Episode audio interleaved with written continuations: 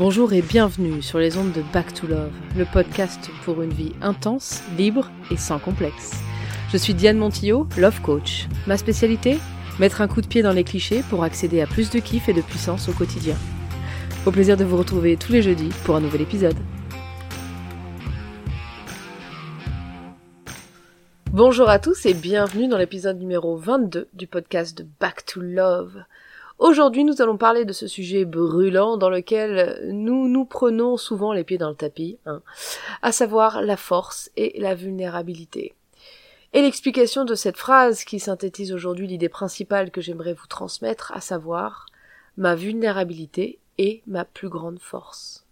En quoi la vulnérabilité est-elle une force? Comment la différencier de la faiblesse, de la sensiblerie, et comment changer de regard sur notre vulnérabilité et celle des autres? J'étais avec une cliente hier matin, elle se reconnaîtra. Tiens, d'ailleurs à ce sujet, c'est très drôle parce que je ne compte plus les fois où mes clientes pensent que je parle d'elle, alors que je parle d'une autre, comme quoi les sujets que nous abordons ici résonnent souvent, d'une façon ou d'une autre, avec chacun et chacune d'entre nous. Je le dis souvent, mais nous sommes à la fois uniques et en même temps si semblables. Pour des raisons différentes, bien sûr, nous ressentons finalement le même genre d'émotions et nous en tirons souvent le même genre de conclusions. Bref, donc, j'étais avec une cliente hier matin, qui se reconnaîtra, wink wink, clin d'œil, clin d'œil, et qui a pris conscience du fait que c'est en se défendant d'être vulnérable, c'est-à-dire dans son cas d'avoir des désirs, des besoins, des demandes, dans une relation amoureuse, qu'elle s'est sentie très vulnérable tout au long de celle-ci. Comme elle n'a pas su oser ni exprimer ses besoins, son compagnon de l'époque a pris de plus en plus de terrain et de largesse en quelque sorte, puisqu'il ne la voyait pas réagir, et elle, elle s'est sentie de plus en plus vulnérable, de moins en moins en sécurité dans la relation. Et ce qui est drôle, si on peut dire ça comme ça, c'est qu'en réalité, en allant creuser plus profondément euh, dans sa, dans son système, si elle a développé cette espèce de résistance à communiquer ce qu'elle veut et ce qu'elle ressent, c'est parce qu'elle avait gardé en elle une vieille blessure avec une peur d'être coupable. Ce qui l'a rendue très vulnérable à l'époque, et inconsciemment, en fait, elle continuait à se comporter comme si cette blessure n'existait pas, comme si elle ne se sentait pas coupable, en se préservant de poser des questions, de communiquer ses besoins et ses désirs, parce qu'elle avait trop peur, au fond, inconsciemment, d'être découverte et traitée de coupable. En libérant cette vieille blessure, elle va pouvoir retrouver sa capacité à exprimer ses inquiétudes, ses demandes, ses besoins, en se sentant parfaitement sereine et légitime en le faisant. Inutile de vous dire que ça va lui faire gagner un temps fou dans ses relations amoureuses et qu'elle va pouvoir aller plus directement et efficacement vers ce qu'elle veut et recherche dans sa vie. Je le dis souvent au cours des séances avec mes clientes et en général, les plus forts en apparence de ce monde ont d'abord été ceux qui se sont sentis le plus vulnérables ou les plus vulnérables. C'est parce qu'on s'est senti très vulnérable à un moment donné qu'on a développé le plus de force pour contrer cette sensation de vulnérabilité. Je répète, c'est parce qu'on s'est senti très vulnérable à un moment donné de notre vie qu'on a développé plus de force pour contrer cette sensation de vulnérabilité. Là où le bas blesse, c'est quand on en vient à croire que nous ne sommes plus vulnérables.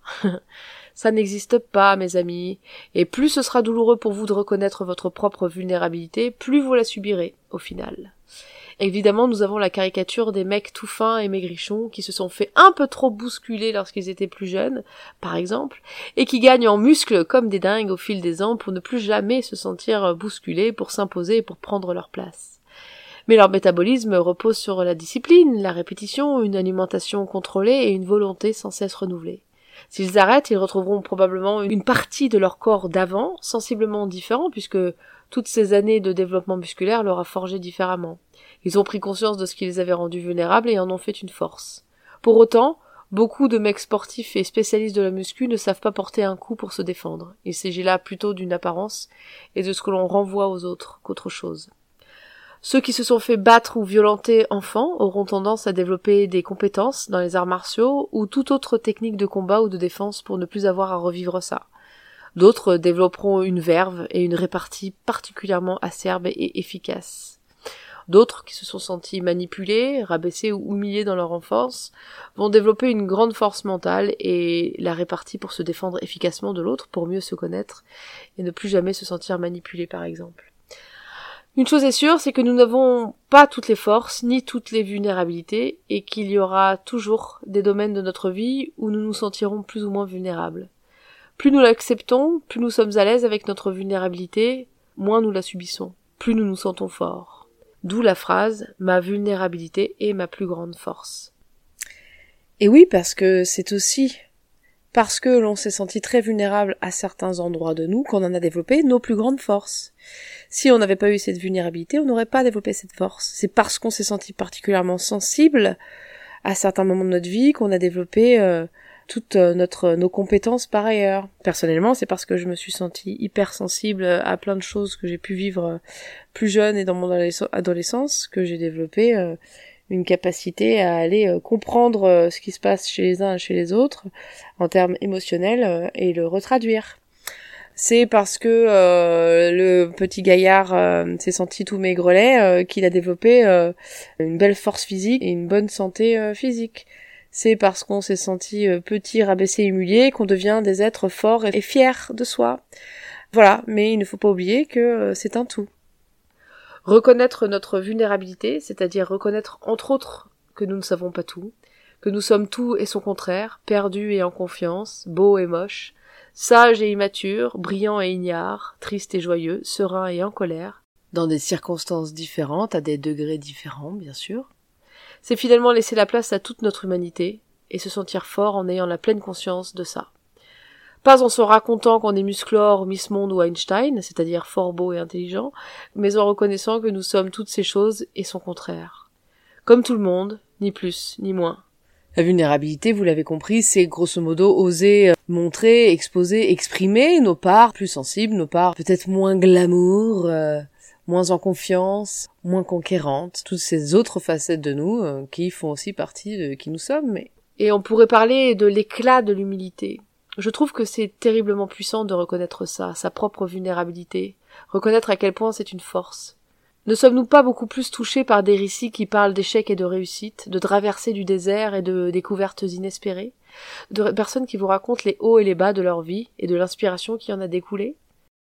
Parce que je sais pas pour vous, mais moi je suis vachement touchée par les récits de personnes qui parlent des moments difficiles de leur vie, de comment ils ont fait pour s'en sortir, de comment ils arrivent à gérer au quotidien justement toute leur part d'humanité et euh, à en faire des forces et à en faire fi et à aller au-delà et à avoir tout le tout tout l'avantage, tout le bon là-dedans. C'est ça qui est vachement intéressant. Les personnes qui sont sans cesse en train de vous expliquer à quel point elles sont fortes et bonnes et formidables et belles, euh, vous avez remarqué au bout d'un moment ça saoule un peu. Et d'ailleurs à ce propos, ça me rappelle une personne de mon entourage assez éloignée qui passe son temps à poster des photos sur les réseaux sociaux où elle se montre parfaite, en nana parfaite, en mère parfaite, en femme parfaite, avec un mari parfait, des enfants parfaits, toujours parfaitement habillée avec le petit mot parfait qui accompagne euh, ses posts. Jamais elle ne parle du petit quoi qui rend sa journée, sa vie ou son histoire plus intéressante. C'est très drôle parce que dans les faits, cette femme et son mari ne, se parlent pas forcément très gentiment ni respectueusement dans la vie de tous les jours, contrairement à ce qu'elle laisse entendre euh, dans ce qu'elle écrit dans ses posts. Encore une fois, on a tous nos incohérences et on est là pour juger personne, encore que de temps en temps c'est rigolo. Euh, mais bon, voilà, en tout cas, il y a une vraie dichotomie entre ce qu'elle renvoie comme image et la réalité, évidemment. D'ailleurs, c'est un peu l'histoire des réseaux sociaux, non? Elle a, comme tout le monde, son lot de déconvenus, ses questionnements, etc. Mais elle a un besoin viscéral de montrer à quel point elle est forte, parfaite, irréprochable. Bref, donc, ma vulnérabilité est ma plus grande force. Oui, parce que si j'ai conscience de ce qui me touche, de ce qui m'émeut, de ce qui me fait réagir, alors je peux exprimer, rediriger, acter en fonction de tout ça pour aller là où mon intuition, mon cœur et mes instincts me guident.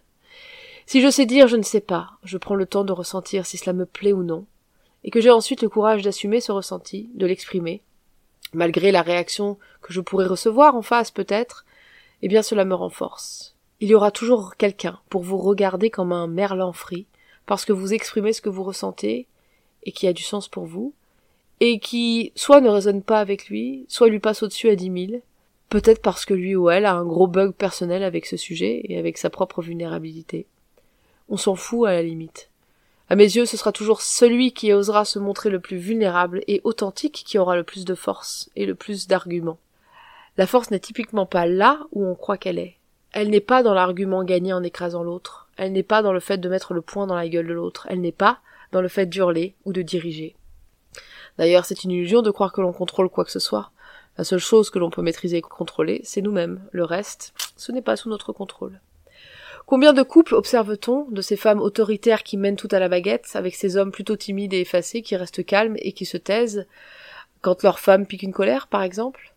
Qui est le plus fort? Qui est le plus vulnérable, finalement? Idem dans un couple où c'est le contraire qui se passe, c'est-à-dire que c'est l'homme euh, qui roule des mécaniques et la femme qui, euh, tout en subtilité et en discrétion, euh, mène sa barque. Qui est le plus fort? Qui est le plus vulnérable? Reconnaître que nous sommes bêtement et merveilleusement humains, que nous sommes tout et rien à la fois, ça remet l'église au milieu du village. Ça nous reconnecte avec ceux qui nous entourent, avec ce qu'il y a de plus beau, de plus fragile et de plus fort en nous. Nous ne sommes qu'un être avec un cœur qui bat, qui peut s'arrêter demain. Parce que oui, il en faut peu finalement pour mettre fin à une vie. Et pourtant, chaque vie est si précieuse et si puissante. Ça me fait penser à un type assez puissant au regard de la société que j'ai connu fut un temps. Un avocat au parcours irréprochable, adulé par ses proches et ses collègues, très fortuné, reconnu et respecté, dans son métier et dans son milieu. Cet homme avait un goût prononcé pour le fait d'être l'esclave sexuel d'une bonne connaissance à moi, d'être promené en laisse et traité comme un moins que rien. Pardonnez-moi pour la brutalité de l'image, mais les faits sont là. Voyez que même lorsque l'on a tout le pouvoir que l'on veut, toute la force du monde, en tout cas toute celle que l'on veut bien projeter sur ce genre de situation euh, au regard de la société, une partie de nous a toujours besoin de rééquilibrer son regard intérieur pour s'ajuster. C'est une façon comme une autre de rester les pieds sur terre, et ça m'amuse beaucoup de vous raconter cette histoire. C'est véridique, bien sûr, sinon ça serait pas drôle. Et puis dans le fond, c'est hyper logique. Et d'ailleurs, cette connaissance euh, qui du coup promenait en laisse euh, ce cher monsieur, on en reparlait un peu et elle me disait que euh, ce type-là, cet avocat qui avait un impact assez important sur son entourage et sur son milieu, avait à la base des problèmes de communication et des problèmes pour s'exprimer. Et, en fait, cette capacité de pouvoir à la fois jongler entre euh, sa position de pouvoir et euh, ses positions euh, d'esclave sexuel, d'être traité comme rien par ailleurs, lui a permis de pouvoir encore mieux développer et, et, prendre confiance en lui et se sentir parfaitement à l'aise avec tout le prisme de son humanité. Bref, les amis, assumer et incarner pleinement sa vulnérabilité en conscience, en voilà une putain de force. Contre quelle vulnérabilité en vous luttez-vous le plus? Est-ce votre sensibilité? Est-ce, j'en sais rien, votre gentillesse?